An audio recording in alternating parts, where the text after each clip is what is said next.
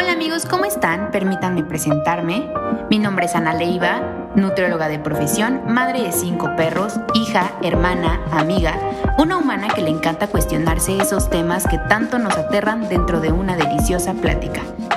Es por eso que vengo con todo un equipo que se conforma de una psicóloga, una socióloga historiadora y su servidora, la voz del programa nuestros conocimientos y diferentes formas de pensar para intentar descifrar todos esos tabús de este videojuego llamado vida. Así que prepara tus preguntas y tu mejor trago que comenzamos.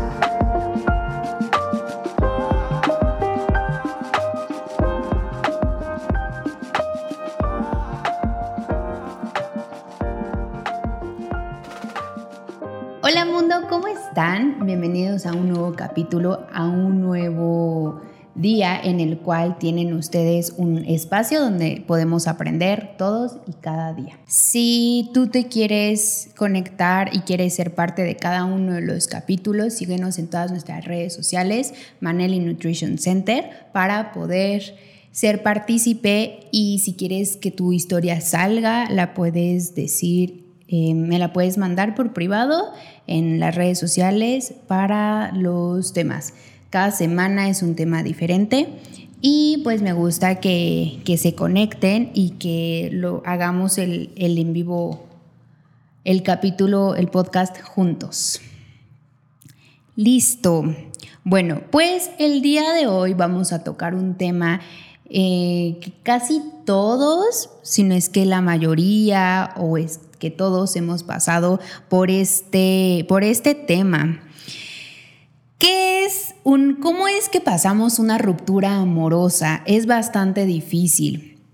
Recuerden que cada uno de los, de los temas los abarco desde la parte nutricional, psicológica y, psicológica y social. Entonces vamos a platicar desde un inicio, ¿vale? ¿Cómo son las rupturas amorosas y qué es lo que pasa en la mente de cada, una de cada uno de nosotros? Bueno, pues les voy a platicar un poquito. Em, al final de, bueno, tantito un, paréntesis, al final para todas las personas que están conectadas, al final de los en vivos voy a, vayan mandándome todos sus comentarios, todas sus preguntas, todo, todas sus historias aquí y al final voy a leer todos sus, sus comentarios, ¿vale? Bueno, comenzamos.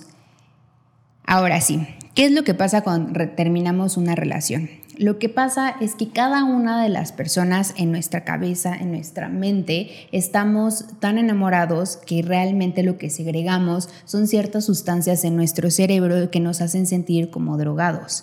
El estar enamorados es, se parece muchísimo a, las drogas. Bueno, el efecto que hacen más bien las drogas dentro de nosotros y dentro de nuestro cerebro es muy parecido a cuando nosotros estamos consumiendo ya sea cocaína o metanfetaminas. ¿Y qué es lo que pasa cuando terminamos una relación? Bueno, pues nos sentimos en... Ay, ¿cómo? Eh, en recuperación, en abstinencia. Eso es lo que estamos teniendo. Entonces, ¿qué es lo que pasa? El ser humano no está creado para tener, por alguna extraña razón, no podemos tener un término de una relación sana. Cuando lo vemos y una de las dos personas no está de acuerdo, buscamos alguna razón y alguna forma de no, ¿sabes qué? Yo quiero regresar a esto, yo quiero volver a, sentirme en, en, esa, en, vaya, en, en, esa, en ese momento en el cual todos estamos consumiendo, bueno, nos sentimos con estos neurotransmisores, vaya. Entonces, ¿qué es lo que pasa? Estamos buscando la forma de volver a buscar a estas personas, a nuestra pareja con la cual terminamos y es completamente normal que nos sintamos así. ¿Por qué? Porque nos sentimos completamente destrozados. Realmente clínica y psicológicamente sí caemos en un grado de depresión clínico crónico en el cual muchas veces nos sentimos en agonía y es completamente normal. No nos estamos haciendo ideas en la cabeza, realmente es lo que está pasando con nosotros. Entonces, ¿Qué es lo que pasa? Que cuando uno termina una relación sentimental, eh, nosotros, nuestro, de hecho, nuestro déficit de nuestro QFC, no nuestro déficit de atención, nuestro que dije QFC, díganme algo, no es QFC, nuestro IQ más bien, este disminuye a tal grado que muchas veces nuestro IQ baja hasta el 50%.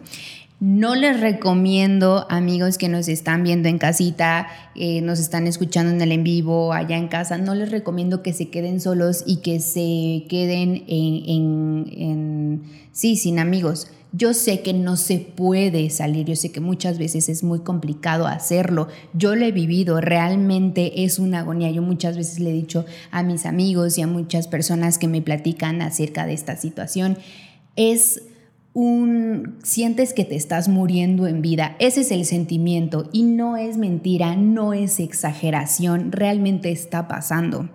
Nuestro coeficiente intelectual disminuye hasta un 50%, pero cuando nosotros nos aislamos y nos quedamos completamente solos, eh, del 50% llega a aumentar hasta el 95% nuestro, coeficiente intelectual realmente lo único que hace son las funciones básicas para que el ser humano pueda sobrevivir. Si te sientes en agonía, si sientes que te estás muriendo en vida, si te sientes deprimido y no es tu cabeza, simplemente estás eh, intentando... Em, como salir adelante de esta situación por la cual estás pasando. Ahora, ¿qué es lo que pasa con nosotros? Cada que terminamos una relación sentimental, lo primero que queremos hacer es, o más bien, lo primero que hacemos es estar recordando a esa persona. Es que su cara, es que su sonrisa, es que su voz, es que... Entonces les voy a platicar qué es lo que recomienda el psicólogo Winch, Winch, disculpen mi, mi pronunciación, pero así se llama, yo no le puse el nombre. Lo que recomienda él es por cada uno de los pensamientos que tú tienes para volver cada que lo piensas a, esta persona que te hizo sentir así, cada que recuerdas su sonrisa, su voz, recuerdes cada situación, porque realmente lo que más nosotros recordamos de la persona con la que terminamos son las experiencias. Tuvimos una experiencia bien padre y es que él me protegió y es que él me cuidó y es que él, amigos, por cada experiencia buena, yo les recomiendo y se los recomiendo porque yo lo leí, porque este psicólogo lo, lo, recomendó. Por cada experiencia buena que tú recuerdes, escribas, pongas como otro, otra lista y pongas las experiencias malas que no te agradaron mucho y recuerda, no sé, estás pensando, es que ese día hicimos el amor y estuvo bien bonito y bien padre, ok, bueno, pues entonces recuerda que par, después de haber hecho el amor, se fueron al cerro, se perdieron durante dos horas, te quedaste sin comer, se enojaron muchísimo y se dejaron de hablar durante dos días. Esto no te va a sacar de la depresión y esto no te va a ayudar a que, bueno, ya, ya lo hiciste y listo, vámonos, al día siguiente vamos a estar como si nada. No. ¿Qué es lo que pasa con este tipo de... con perdón, con esta, con esta actividad, lo que va a pasar es que vas a ayudar a nivelar las sustancias que está segregando tu cerebro. Recuerden que en este momento nosotros nos sentimos en un momento de, de, agonía. Entonces, ¿cómo vamos a hacer esta, cómo vamos a ayudar a nivelar de una mejor forma cada uno de los de, estos sentimientos, pues de esta otra forma. por cada experiencia buena vamos a recordar una experiencia mala. Ahora, yo les voy a comentar cómo es cada una de las cosas, tanto en lo social como en lo psicológico, pero recordemos que cada persona tiene sus tiempos, cada persona tiene sus enseñanzas y no se pueden comparar con las otras personas. no todos llevamos y no todos tenemos en el mismo tiempo, el mismo ciclo, no nos dedicamos a lo mismo. Así que les voy a comentar, si tú estás empezando por esta agonía y te gustaría hacer este listado, súper bien. Pero si quieres iniciar por esto otro que les voy a platicar más adelante, también está bien, no está mal. Recuerden que cada persona lleva sus, su, su dueto como cada uno puede, como cada uno lo quiere manejar, lo puede manejar y sobre todo cada una de las experiencias, porque recordemos que no todos tenemos una experiencia agradable, ¿vale? Ahora, ¿qué es lo que pasa visto desde el ámbito social? Que muchas veces el ámbito social es un poco más crudo de lo normal. Recordemos esto, el ámbito social nos dice que tenemos que identificar qué tipo de dependencia creaste hacia tu pareja. Es completamente normal que tú, si tú tuviste una relación sentimental, hayas creado un tipo de dependencia. Hay muchos tipos de dependencias. Ahora, ¿cuál es una de ellas? La, la dependencia emocional. La dependencia emocional es la necesidad que cada uno genera para que las demás personas se hagan cargo de tus actos. Un ejemplo, yo puse un vaso en... Yo tiré un vaso, más bien, yo rompí el vaso y, la, y estoy a fuerzas echándole la culpa a Aarón de que, oye, tú fuiste el que tiró el vaso. Pero como es que yo busco la forma de que él se haga cargo de mis actos, es que tú fuiste quien lo dejaste en la orillita. O sea, no es mi culpa, realmente fuiste tú el que, el que tuvo la culpa. Realmente son, son personas que tienen la necesidad de echarle la culpa a las demás y que las demás personas se vuelvan responsables de los actos que tú hiciste, de los actos que tú realmente lo tuviste completamente, o sea, tú, tú, tú erraste, tú tuviste el error, pero se lo estás le estás echando la culpa a las otras personas, ¿vale? Ahora, ¿qué es lo que pasa con este tipo de personas? Este tipo de personas tienen, tienen bastante dificultad para expresar el desacuerdo con los demás. ¿Por qué? Es también el tipo de personas, no todos, ojo, no todos, pero en su mayoría es el tipo de personas que em, le tienen muchísimo miedo a decir que no a las cosas por miedo al rechazo, por miedo a estar solos. Recordemos que cada una de las, que el ser humano no está hecho para estar solo, pero dentro de uno mismo siempre creamos como esta otra parte de quiero estar solo, pero realmente no estamos hechos para estar solos, amigos. Vamos con el segundo, la, segunda dependencia, la dependencia económica. Muchas veces los seres humanos nos quedamos ahí porque sabes que yo dependo de esta persona económicamente. Entonces, si ¿cómo me voy a salir de aquí? Yo sé que esto está mal, yo sé que ya no quiero estar aquí, pero económicamente, híjole, yo no, no te sientes capaz de generar tú, tú, de generarte, de volverte proveedora a ti misma. Esas son las dependencias económicas. Y aquí viene una de las más comunes que estamos acostumbrados. Desgraciadamente se normalizó este tipo de dependencia y no está bien amigos. Es la dependencia socioemocional. Es la más fuerte, es la que la mayoría decimos, es que son las relaciones tóxicas y mi amiga ya está en una relación tóxica, amiga, date cuenta, oye, esta relación es bastante fuerte. ¿Por qué? Porque el, la víctima o la otra persona, porque muchas veces las víctimas son ambas partes y los victimarios son ambas partes. Recordemos esto. Entonces, ¿qué pasa con la dependencia socioemocional? Bueno, pues las personas se vuelven incapaces de romper los lazos que los unen, de romper con una relación inestable, destructiva, desequilibrada y la otra persona está completamente idealizada. ¿Qué, es, qué quiere decir esto?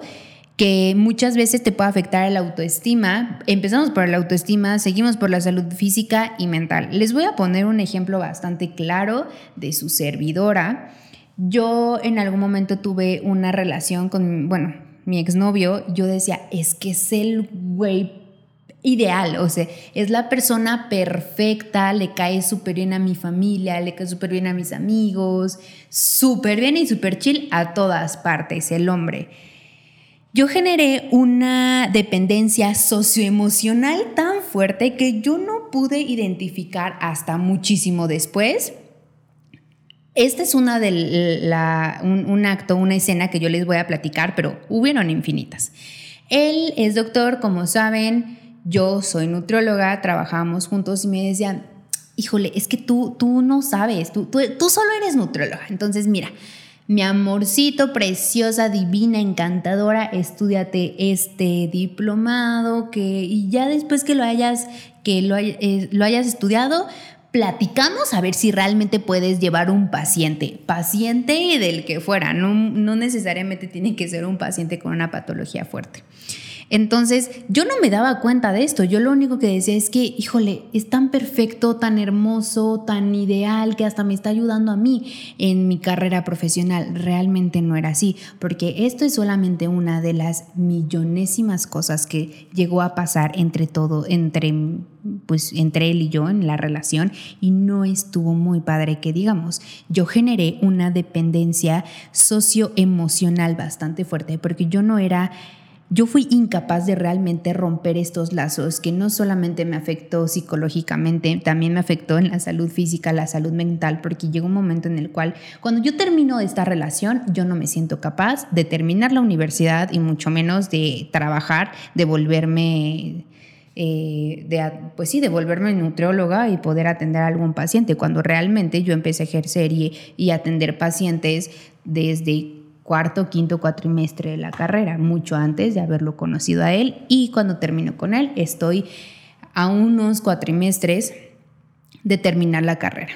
Entonces es bastante fuerte. Ojo, aquí no venimos a juzgar absolutamente a nadie, no venimos a decir es que eh, date cuenta amiga, pero es que es tu culpa. O sea, si ya sabes qué está pasando, porque lo peor de todo es que la dependencia socioemocional son personas que nosotros sabemos este, bueno, una en la, en la relación sabemos que no está bien, sabemos que lo quieres terminar porque aparte sabemos que, que no es algo que queremos en nuestras vidas, este tipo de personas, ni este tipo de futuro, ni este tipo de relación.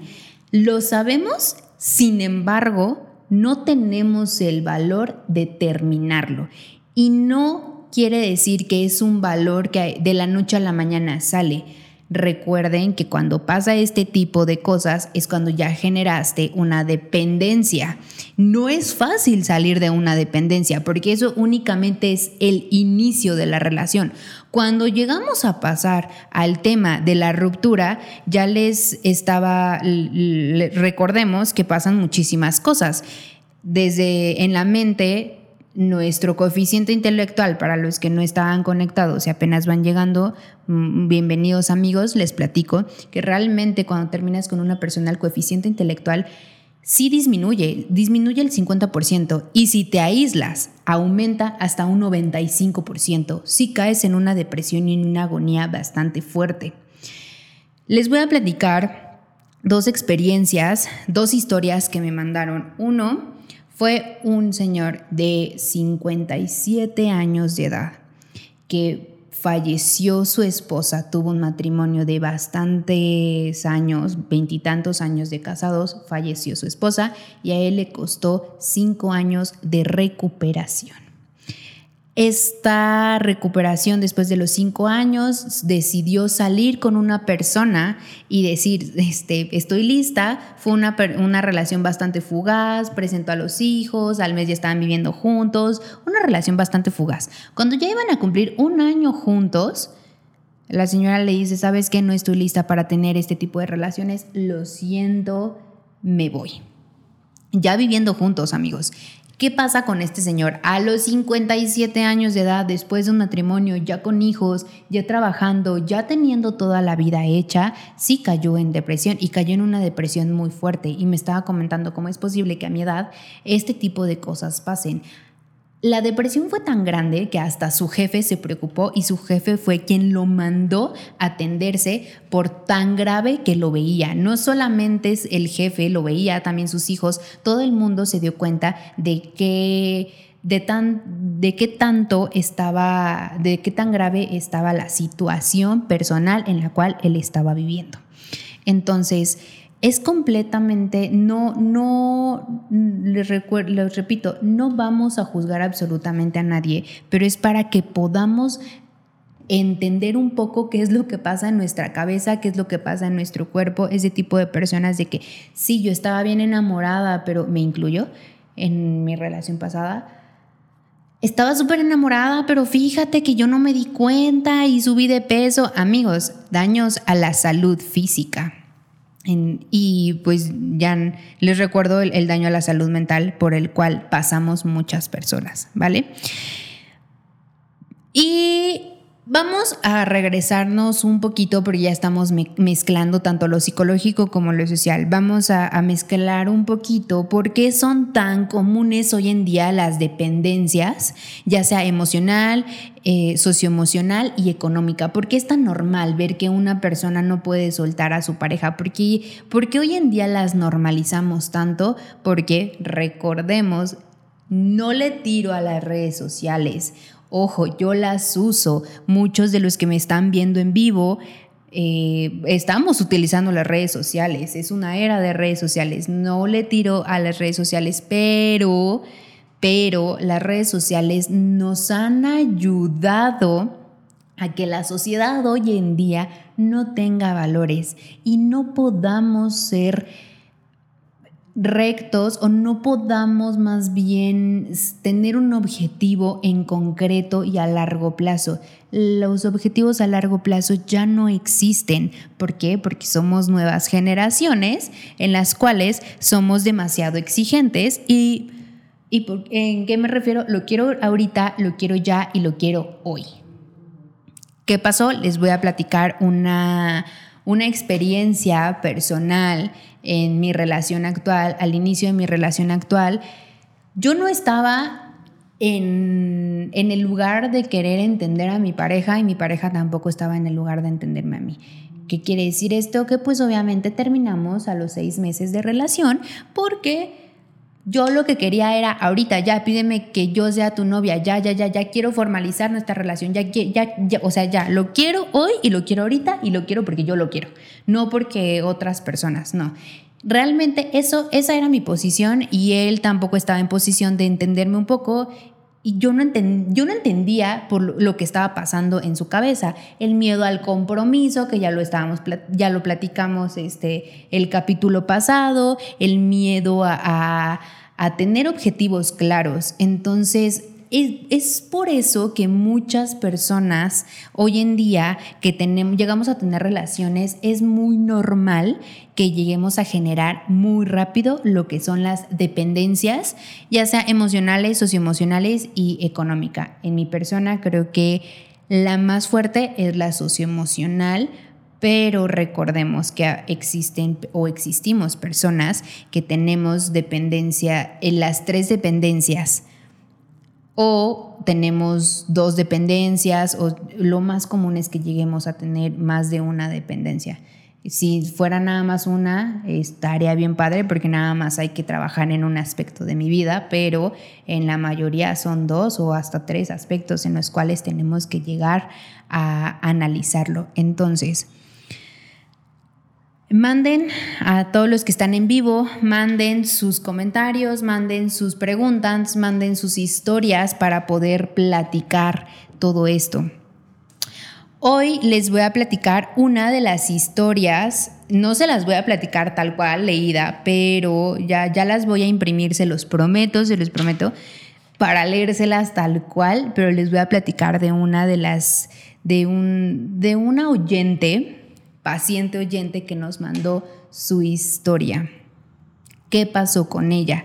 Tenía una relación de cinco años en la cual estaba todo súper bien y un día ella salió de trabajar, a su pareja le robaron las llantas y pues la suegra no fue muy buena suegra, que, que digamos realmente le empezó a echar la culpa a ella de todo fue una noche en la cual creo que lo de las llantas fue la gota que derramó el vaso. Ella en la noche se regresó a su casa y al día siguiente el sujeto, el humano, regresa con ella a pedirle perdón, pero no solo por haber sido un patán la noche anterior, sino porque le había puesto el cuerno cuatro, cuatro veces. Ella lo perdonó y él no pudo y tuvieron que terminar esa relación. Ustedes escríbanme, manden mensajes. ¿Realmente creen que estuvo bien en el aspecto de terminar esa relación? No vamos a juzgar, no quiero críticas, no quiero absolutamente nada de eso. Lo que queremos es entender qué pasa con este tipo de personas, qué pasa en las situaciones, qué pasa en la mente de cada una de las personas. ¿Por qué creen que ella decidió perdonarle la situación a su pareja a pesar de que no fue una situación bastante no fue una situación simple, vaya, fue una situación bastante fuerte, pero pues al final de cuentas pasó, ¿vale? Voy a empezar a leer un saludo ahora sí más formal a todos los que están conectados. Hola Cas, Beto, Marín, amo a Marín, a ella también en algún momento la vamos a tener por aquí porque nos va a platicar muchísimas experiencias. Avi, Cassandra dice víctimas. Sí, pero recordemos que en todo momento existen las víctimas y los victimarios y muchas veces una víctima puede llegar a ser un victimario al mismo tiempo y viceversa. Muchas veces tenemos dos víctimas y dos victimarios en una relación y solamente son dos humanos. Avi, me identifico. Cas, que de la ver, amiga, que te digo, llegamos, todos llegamos a pasar por este tipo de cosas. No quiere decir que a fuerzas tiene que ser una ley en la cual todos tenemos que pasar por este tipo de situaciones, este tipo de relaciones, este tipo de dependencias, pero son cosas que nos van a ayudar y recordemos que cada una de las personas que están en nuestro camino, en el momento en el que están presentes, son maestros todo el tiempo y eso debería de repetírmelo yo más seguido. Miranda, hola. Ay, yo amo a Miranda. Cas, cuando amas, no engañas. Sí, cuando amas no engañas, pero recordemos que siempre hay un trasfondo en las situaciones, pero vamos, creo que ese es un, un, tema bastante, bastante padre, qué es lo que pasa cuando engañas en tu relación. Beto le dice a Cassandra que está completamente de acuerdo. Recordemos también que tiene mucho que ver con los valores de las personas, cuáles son los verdaderos valores y de qué forma las personas van evolucionando. Porque también tiene mucho que ver que hoy en día estamos tan apegados al tema de hay que fluir, hay que, hay que estar evolucionando todo el tiempo, evolucionando que nos enfocamos tanto en la evolución que se nos olvida el objetivo principal todo el tiempo, realmente. Y por último, vamos a tocar el tema de qué es lo que pasa. Ya les platiqué qué es lo que pasa dentro de nuestra mente, qué es lo que pasa dentro de lo social, pero qué pasa cuando uno termina una relación desde el punto de vista nutricional.